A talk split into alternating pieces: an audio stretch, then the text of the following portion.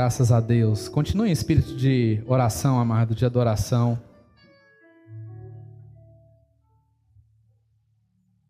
Deus, o Senhor, Pai, é é de fato, Pai, o nosso Salvador, é aquele que, que não reteve nada, é aquele que não segurou coisa alguma, mas pelo contrário, ofereceu tudo e o teu único filho para nos salvar, Pai. E por isso, Deus, nós somos gratos, gratos ao Senhor, o nosso coração é grato pelo sacrifício do Senhor.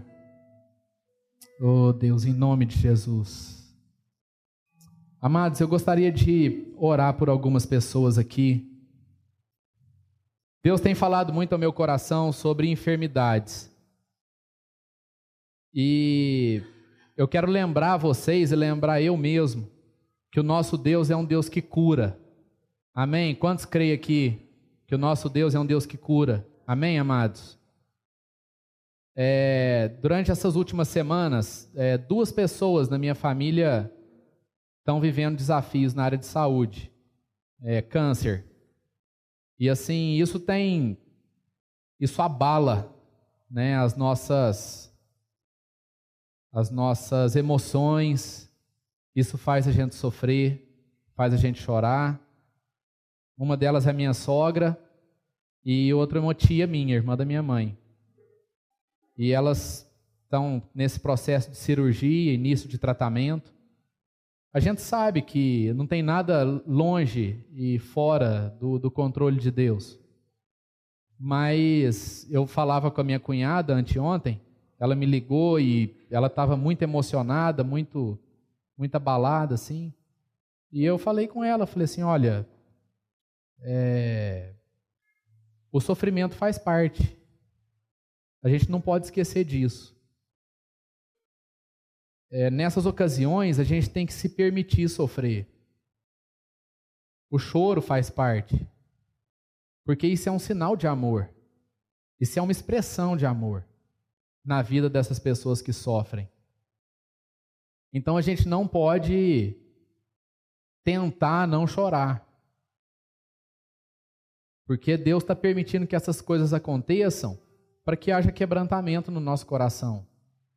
Para que a gente lembre, porque algumas vezes a gente esquece, para que a gente lembre, como diz a música, como a vida, como a vida é fugaz. Para que a gente lembre da brevidade da vida. Para que a gente lembre que nós não vamos viver para sempre aqui nessa terra. Então Deus traz essas situações para mexer com as nossas estruturas. Para poder abalar aquilo que precisa ser abalado. O homem vai construindo alicerces que não funcionam como alicerces. Deus vai jogando o alicerce, a base, o fundamento, e o homem vai querendo colocar algumas coisas junto com o alicerce que Deus está lançando. Aí Deus de vez em quando traz essas tribulações para lembrar a gente que a única coisa que precisa permanecer como fundamento, amados, é a fé no nosso Deus. E a gente se sente inseguro, a gente se sente sem aonde pegar, é, mas, mas isso tudo faz parte do processo. Então eu falava com a minha cunhada, falava, olha, nós, nós é, nós, nós vamos sofrer. O, o, o cuidado que a gente precisa ter é que esse sofrimento, que esse choro, choro não tome conta do nosso coração, gerando desesperança, gerando desespero. Nós temos que cuidar da nossa alma e do nosso espírito para que a esperança não se esvaia. Então nós temos que compreender quais são os processos de Deus na nossa vida.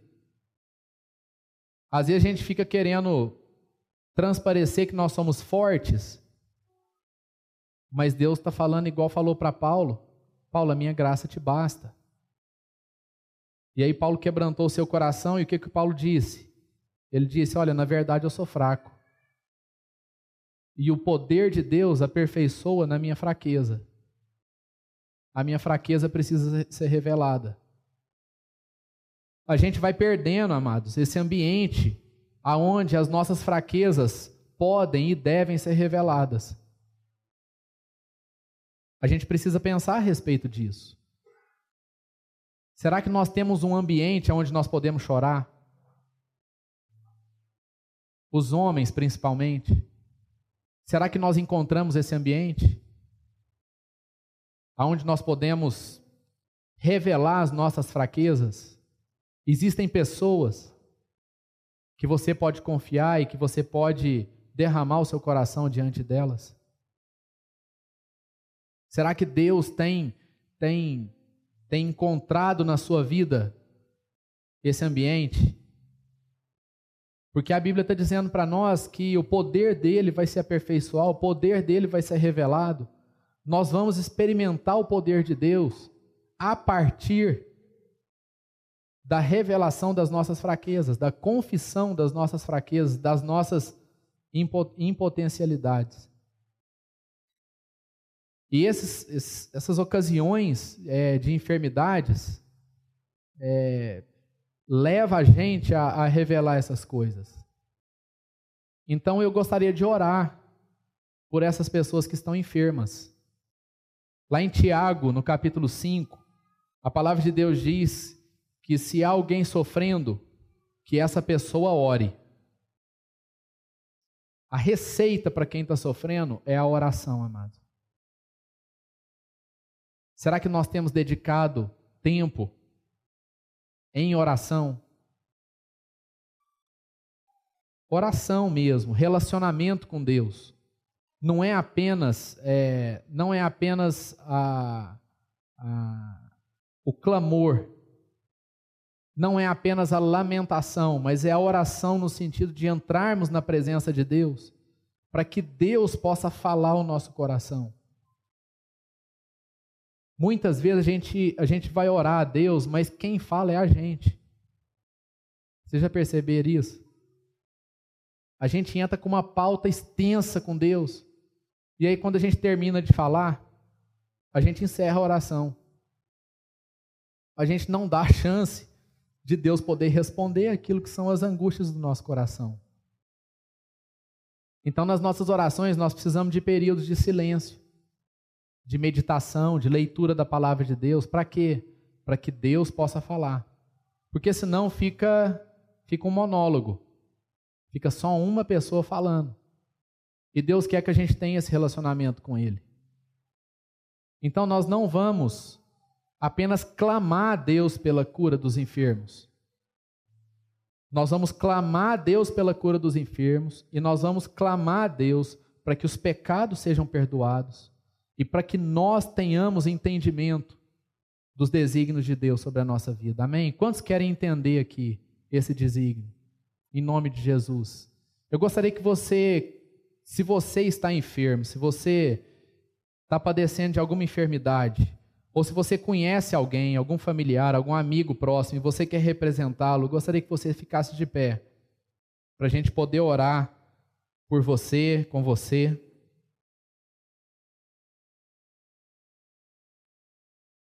E em Tiago continua dizendo que a oração do justo é poderosa e eficaz. Amém? A oração da fé curará o doente. Essa é a promessa de Deus. E nós vamos orar em cima dessa promessa. Feche os seus olhos. Ó oh, Pai, nós queremos colocar as nossas vidas na tua presença diante do Senhor. Ó oh, Deus, e nós queremos pedir perdão pelos nossos pecados, Senhor. Nós queremos ser visitados pelo Senhor nessa manhã, Deus, e toda presunção, Senhor, toda, oh Deus, todo sentimento, Deus, de orgulho, que o Senhor tire e remova do nosso coração. Nós queremos estar rendidos na tua presença e ser ministrados pelo Senhor nessa manhã. Ó oh Deus, nós profetizamos em nome do teu filho Jesus, em nome daquele que, que foi para a cruz, que verteu o seu sangue e que nos salvou, em nome dele, nós profetizamos, nós declaramos a cura, Senhor, de todas as enfermidades. Nós declaramos, Deus, que essas enfermidades estão saradas no nome do Senhor Jesus. Derrama o teu bálsamo, o bálsamo que cura, que sara, que remove toda dor, que tira todo o sofrimento. Oh Deus, em nome de Jesus, que o Senhor restabeleça, Deus, o nosso corpo físico. Que o Senhor, Deus, tire, remova, Senhor, todo, toda doença emocional da nossa alma e que haja, que reine a paz do Senhor Jesus sobre o nosso coração, Senhor. Que possamos provar, Senhor, do poder que cura a nossa vida, Senhor. Em nome do teu filho amado, para que haja, Deus, revelação da tua glória. Nós queremos expressar o amor do Senhor, nós queremos expressar aquilo que o Senhor tem de mais precioso, Deus, que é o amor do Senhor, em nome de Jesus Cristo. Em nome de Jesus, graças a Deus. Pode se assentar. Amém. Graças a Deus. Amados, é, nessa manhã nós queremos, quero assim, repartir com vocês é, alguns textos da Bíblia que falam sobre alguns, alguns aspectos do amor de Deus. É, e nós vamos falar hoje sobre três características que, tem, que estão diretamente relacionadas com o amor a Deus, que é a obediência, a santidade e a fidelidade. Todas essas três características nós vamos meditar no aspecto é, do homem, né? a fidelidade de Deus ao homem, a santidade do homem a Deus e a obediência do homem a Deus. E eu gostaria que você abrisse a sua Bíblia em 1 João, no capítulo 5. Primeira carta de João fica próximo de Apocalipse, capítulo 5, a partir do verso 1. Diz assim: Todo aquele que crê que Jesus é o Cristo é nascido de Deus. E todo aquele que ama o Pai, ama também o que dele foi gerado. Assim sabemos que amamos os filhos de Deus, amando a Deus e obedecendo aos seus mandamentos. Porque nisto consiste o amor a Deus, em obedecer aos seus mandamentos, e os seus mandamentos não são pesados. O que é nascido de Deus vence o mundo. E esta é a vitória que vence o mundo a nossa fé. Quem é que vence o mundo? Somente aquele que crê que Jesus é o Filho de Deus.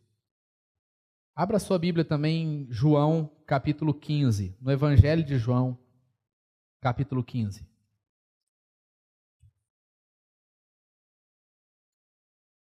Nós vamos ler a partir do verso 9. Diz assim: Como o Pai me amou, assim eu os amei. Permaneçam no meu amor. Se vocês obedecerem aos meus mandamentos, permanecerão no meu amor, assim como tenho obedecido aos mandamentos de meu Pai, e em seu amor permaneço. Tenho-lhes dito estas palavras para que a minha alegria esteja em vocês e a alegria de vocês seja completa. O meu mandamento é este: amem-se uns aos outros como eu os amei. Ninguém tem maior amor do que aquele que dá a sua vida pelos seus amigos. Vocês serão meus amigos se fizerem o que eu lhes ordeno. Já não os chamo servos, porque o servo não sabe o que o seu senhor faz. Em vez disso, eu os tenho chamado amigos, porque tudo que ouvi de meu pai eu lhes tornei conhecido. Vocês não me escolheram, mas eu os escolhi para irem e darem fruto, fruto que permaneça, a fim de que o Pai lhes conceda o que pedirem em meu nome.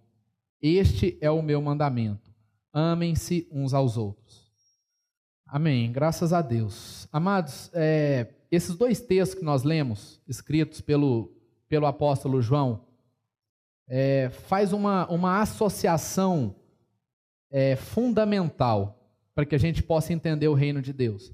A associação que João faz é da obediência aos mandamentos de Deus associada ao amor a Deus. Nós não podemos esquecer que essas duas coisas caminham juntas, que uma coisa leva a outra. Infelizmente, é, a gente vê que o amor baseado no sentimento humano tem entrado muito na igreja. Então, assim como a gente ouve que o amor é um sentimento e que a gente tem que sentir amor pelas pessoas, muitas vezes na igreja a gente é levado a entender ou acreditar que o nosso amor a Deus precisa ser sentido, precisa ser. Isso, isso precisa ter, ter arrepio, isso precisa ter um envolvimento é, é, emocional, de calor humano. Quando a Bíblia fala sobre amor a Deus, ela não fala a respeito do sentimento humano. Pelo contrário, o apóstolo João diz o seguinte: olha, se você quer amar a Deus, então você precisa obedecer a Deus. Se você quer ter um relacionamento de amor com Deus, se você quer conhecer a Deus, você precisa cumprir os mandamentos de Deus. Isso, amados, ficou meio fora de moda. Porque há uma, há uma, há uma secularização da igreja. E a gente tem a tendência de aliviar o evangelho para as pessoas. Mas o que a Bíblia diz claramente é que se alguém quer viver o reino de Deus, ela precisa obedecer a Deus, obedecer os mandamentos. Por que, que o homem tem tanta dificuldade com a palavra obediência? Por que, que o homem tem uma tendência tão grande em desobedecer, em se rebelar? Por que, que nós somos tão tentados a não cumprir o que está sendo dito? Seja com Deus, ou seja com as autoridades que estão sobre a nossa vida. Vocês já perceberam isso? A gente sempre, quando a gente ouve alguma coisa, alguma ordem, o primeiro pensamento que vem sobre a nossa cabeça, muitas vezes, é a contestação. E aí, quando a gente não acha forma de contestar, então a gente cumpre. Mas a tendência que a gente tem é de querer questionar aquela ordem que está sendo dada. A obediência tem ficado difícil para o ser humano porque nós compreendemos ela de forma errada. A gente acha que a obediência a Deus vem através do sacrifício humano em fazer as coisas certas. A gente acha que obediência a Deus é o fato da gente ficar numa, num, num jogo de tentativas na, na angústia de alcançarmos o que Deus quer. A gente erra quando a gente acha que a obediência começa a partir do homem para Deus. A obediência não começa no homem para Deus. A obediência começa em Deus para a vida do homem. A obediência a Deus tem a ver com o amor de Deus que foi derramado sobre a nossa vida. A obediência não está ligada a um, a um esforço humano de tentar se aperfeiçoar a cada dia. A obediência tem o sentido exatamente o contrário. A obediência não tem a ver com esforço ou sacrifício. A obediência tem a ver com a consciência que o homem precisa ter de que ele precisa ser rendido à presença de Deus. Então a obediência não é a luta do homem contra Deus. Não é o um embate espiritual e carnal que existe no mundo. Mas nós só vamos conseguir, amados, ser plenamente obedientes quando nós pararmos de lutar e quando nós nos achegarmos a Deus e rendermos a nossa vida ao Senhor. Amém? A obediência, para ser eficaz na nossa vida, precisa encontrar ocasião de morte. O homem precisa morrer para que então Deus possa agir com seu espírito e ressuscitar algo essencialmente, puramente espiritual. Agora, pela eu não sei se pela influência positivista, não sei se pela influência é, do esforço humano, a gente foi entendendo que a gente vai chegar cada dia mais próximo de Deus na medida em que a gente se esforçar mais, na medida em que a gente lutar mais. Mas o segredo do reino de Deus não está em cada dia a gente lutar mais, está em cada dia a gente se render mais. A gente só vai conseguir viver o reino de Deus plenamente quando a gente, de fato, amado, desistir do nosso estilo de vida. O reino de Deus só vai ser conhecido plenamente na minha vida quando houver a falência do homem. Por isso que Jesus chega para Nicodemos e ele diz assim: Nicodemos, você precisa nascer de novo. Jesus não chega para Nicodemos e fica tentando consertar Nicodemos. Jesus não chega para Nicodemos e falou: Nicodemos, você se esforça aí, você, você peleja que você vai conseguir. Deus vai te dar uma mão. Não, Deus não está aqui, amados, para dar uma mão para a gente. Deus está aqui para revolucionar a nossa vida. Deus está aqui para causar um, um, um furacão santo na nossa vida.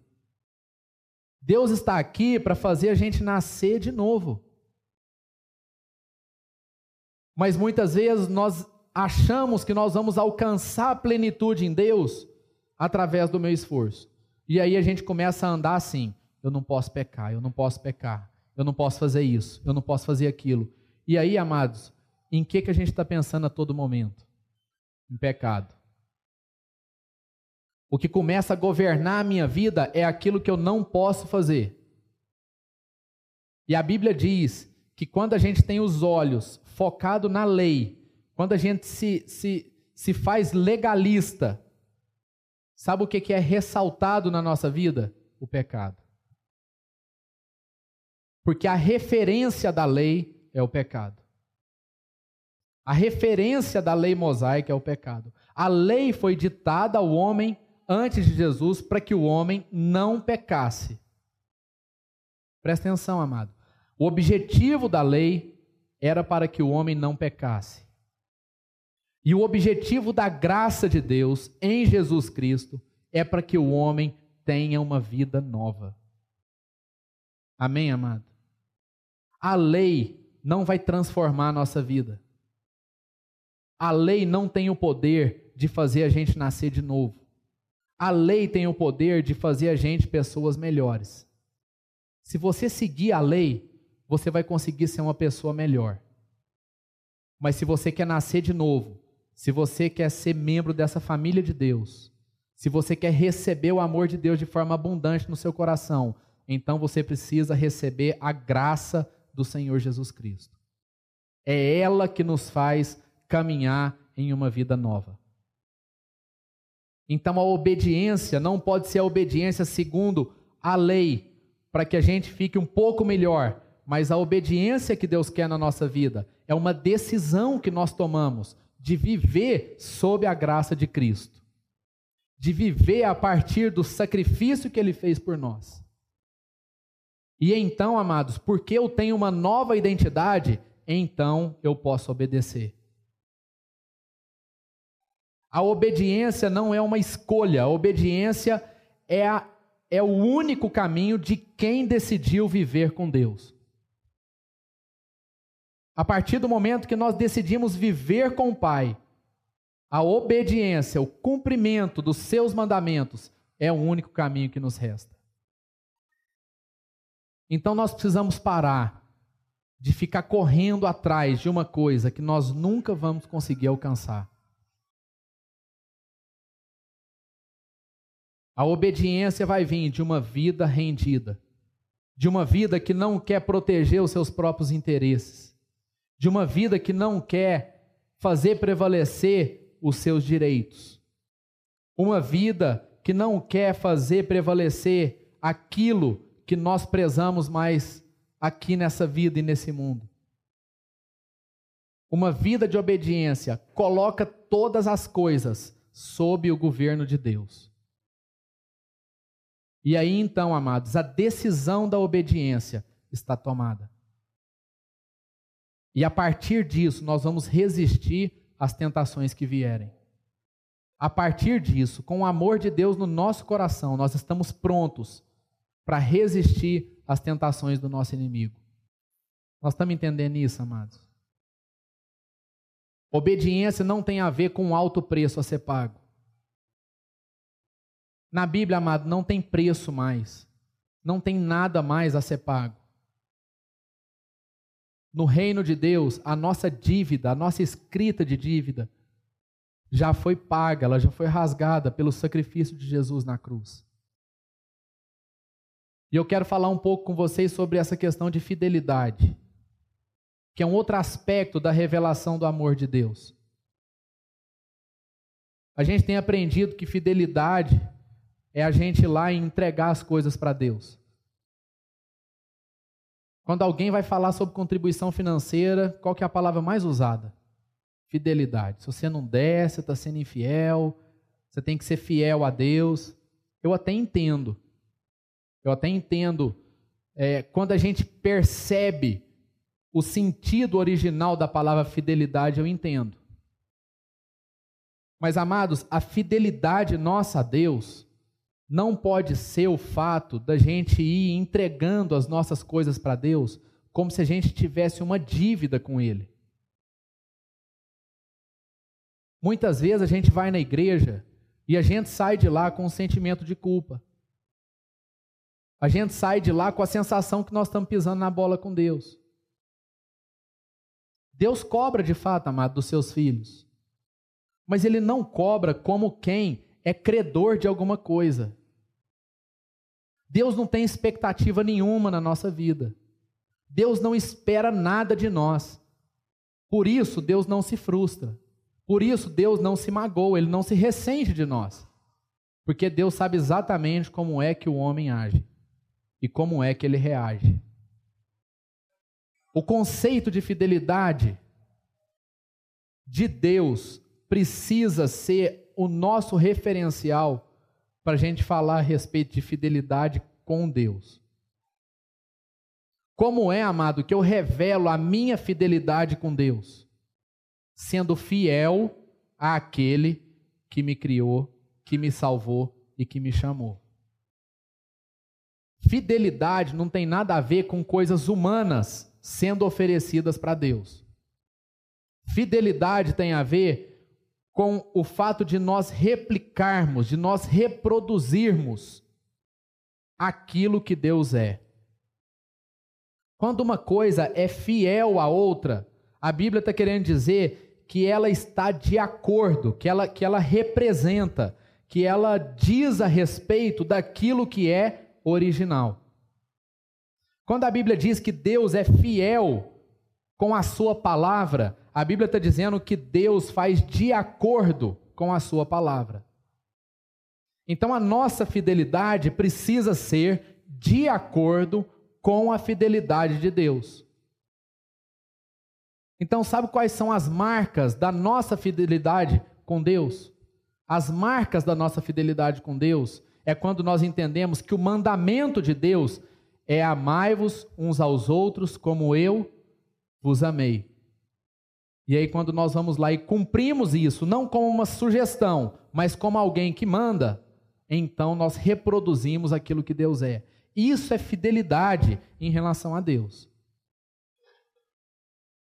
Fidelidade não é Deus vir aqui e ficar cobrando as coisas da gente. Não é o que eu posso oferecer.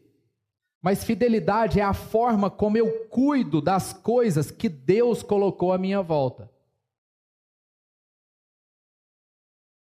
O conceito de fidelidade não é o conceito de que eu me aproprio de tudo, mas é o conceito de que eu recebo tudo e assumo compromisso com Deus de cuidar de todas essas coisas que Ele colocou à minha volta, porque na verdade essas coisas são dele. Nós somos fiéis com Deus quando nós fazemos a pergunta: Deus, o que, que o Senhor quer que eu faça com tudo isso? O que, que é que o Senhor quer que eu faça com a minha família? O que, que o Senhor quer que eu faça com os meus, meus bens, com as minhas posses, com o meu trabalho? no lugar onde eu estou empregado, na escola, na minha empresa, o que, que o Senhor quer que eu faça? Como é que eu vou dar conta ao Senhor de todas essas coisas? Isso é fidelidade, amados. A fidelidade é a revelação de um compromisso assumido com Deus. Então eu entendo. Quando, quando, quando a gente fala que de fidelidade com contribuição financeira, por exemplo, se essa contribuição financeira revela no seu coração esse compromisso que você fez com Deus de entender que esse recurso não é seu, mas esse recurso foi Ele que colocou na sua vida, e você agora está colocando esse recurso para servir os outros, eu entendo que isso então é um fruto da fidelidade de Deus na nossa vida. Mas se esse recurso financeiro for utilizado como uma forma da gente pagar alguma coisa que a gente acha que deve, ou mais, se esse recurso financeiro for usado para que gere crédito para a minha vida com Deus, então isso não tem nada a ver com fidelidade. Então, amados, nós estamos falando de pecado. Isso é um pecado. Porque Deus não se corrompe e Deus não se deixa corromper. Lúcifer caiu a Bíblia diz que Lúcifer caiu quando se encontrou comércio no seu coração. Qualquer motivação, amados, comercial no nosso coração com Deus, tem o poder de anular toda a palavra de Deus na nossa vida. Por último, eu quero falar a respeito de santidade, que é outra coisa que a gente acha que começa na gente. A Bíblia diz assim: Deus dizendo para a gente, sede santos como eu sou santo. E aí a gente começa a buscar a santidade através da nossa própria vontade. E aí, quando a gente tem vontade de ser santo, a gente é. Quando a gente não tem vontade de ser santo, a gente não é. A santidade, amado, não, não tem características humanas. A santidade não tem nada a ver com nada que é do homem. Santidade, pureza, são atributos divinos. São atributos que estão no céu. E não adianta a gente buscar a santidade aqui na terra, sendo que essa santidade se encontra no céu. Então nós vamos conseguir ser santos quando nós entendermos que o padrão de santidade está no céu. E quando o padrão de santidade está no fato de nós reconhecermos quem é Senhor e Salvador na nossa vida. A santidade é um, faz parte de uma nova identidade na vida do cristão. A Bíblia diz, amada, a respeito de um novo nascimento, de uma vida nova. E a partir dessa vida, Deus nos olha como santos. Deus nos enxerga como santos. A Bíblia diz em Coríntios que ele já não nos enxerga mais do ponto de vista humano.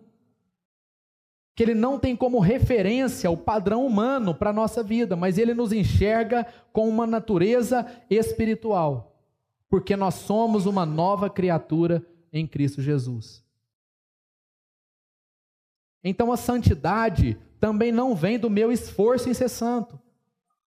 Mas a santidade vem da minha consciência e da minha certeza de que eu sou uma nova identidade e que a partir de agora eu tenho a responsabilidade de traduzir os atributos, o amor, a glória, a misericórdia de Deus na vida das pessoas.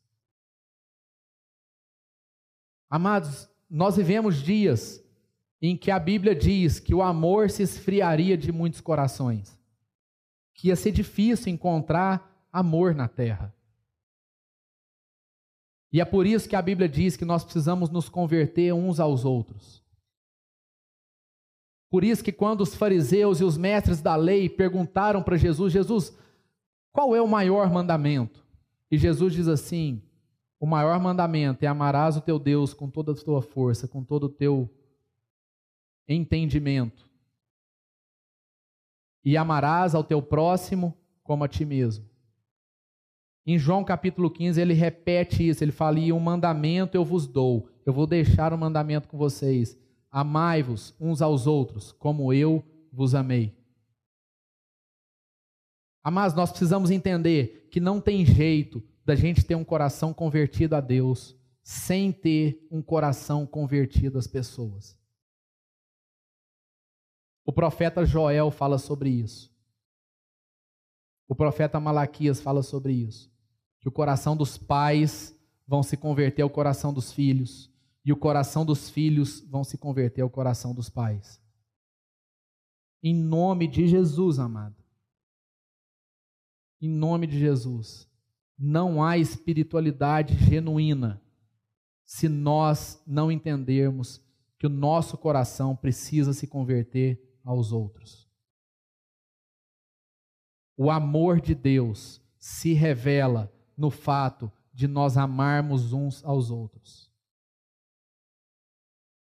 O amor de Deus, amado, não se revela de um dia ele ter te livrado da morte. O amor de Deus não se revela na beleza da natureza. A beleza da natureza fala de que daquilo que Deus pode fazer. O mundo onde a gente vive fala daquilo que Deus é capaz de fazer, mas não fala a respeito daquilo que Deus é.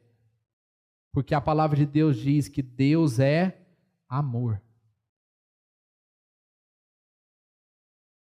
E aí nós encontramos esse texto do apóstolo João, onde ele diz assim: o mandamento é esse: amem-se uns aos outros.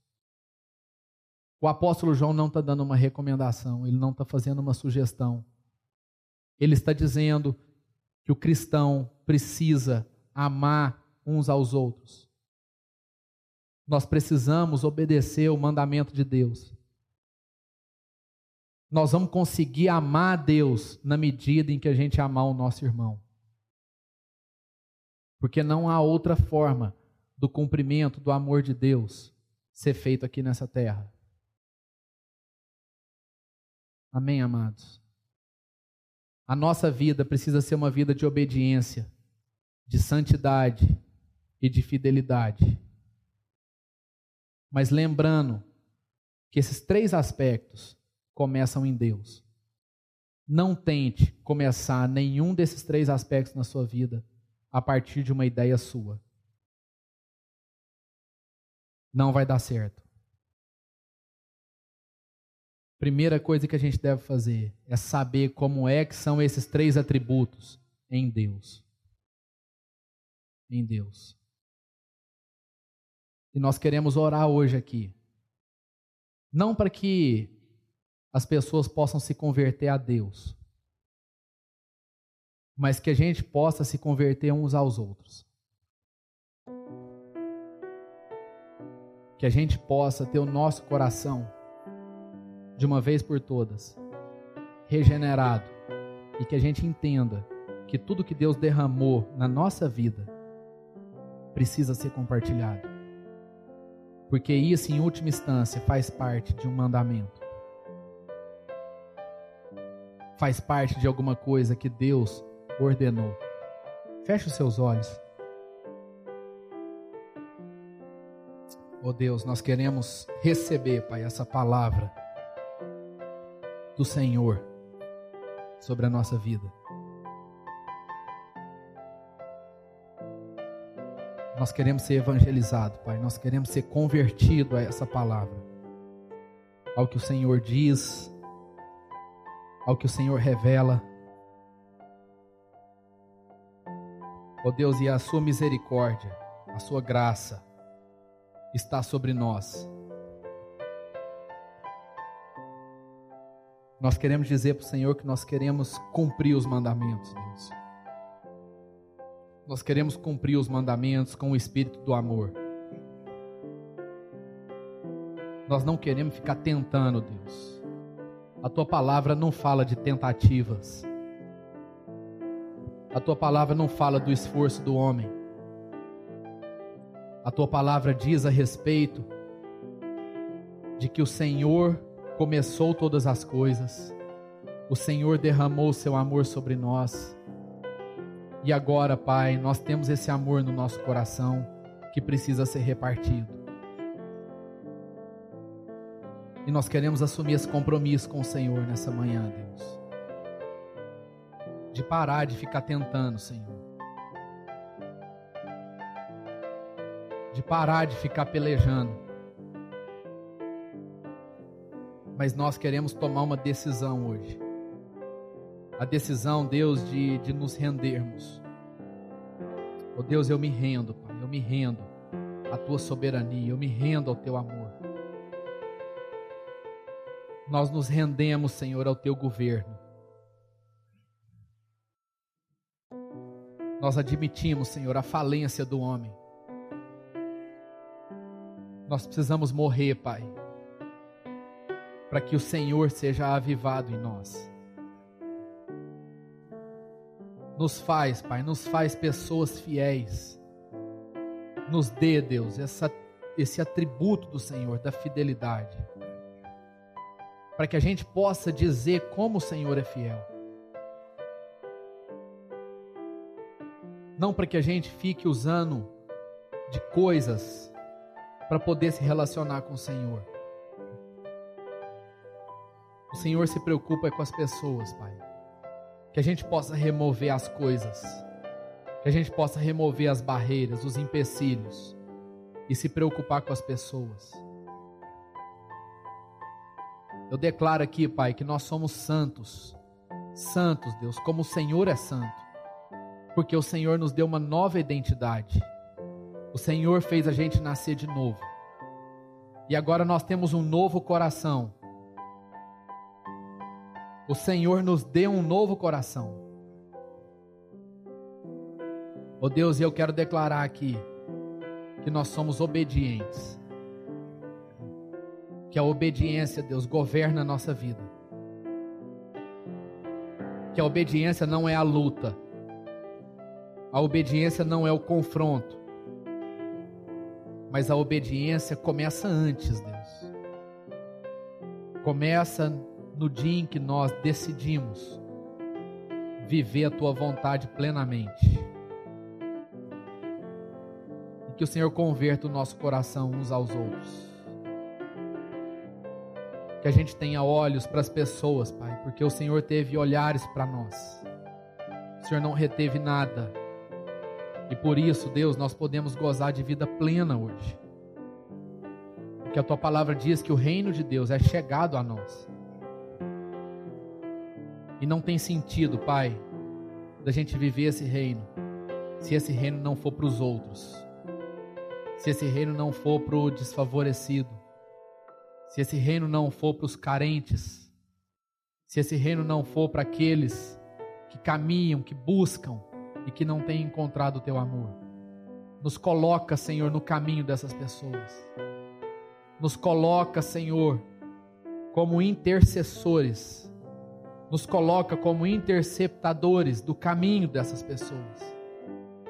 Para que a gente possa mostrar para elas o que que o Senhor é nós não queremos mostrar o que, que o Senhor faz, mas nós queremos mostrar o que o Senhor é. Nós queremos revelar o teu amor. No nome de Jesus, Pai. Em nome de Jesus, graças a Deus.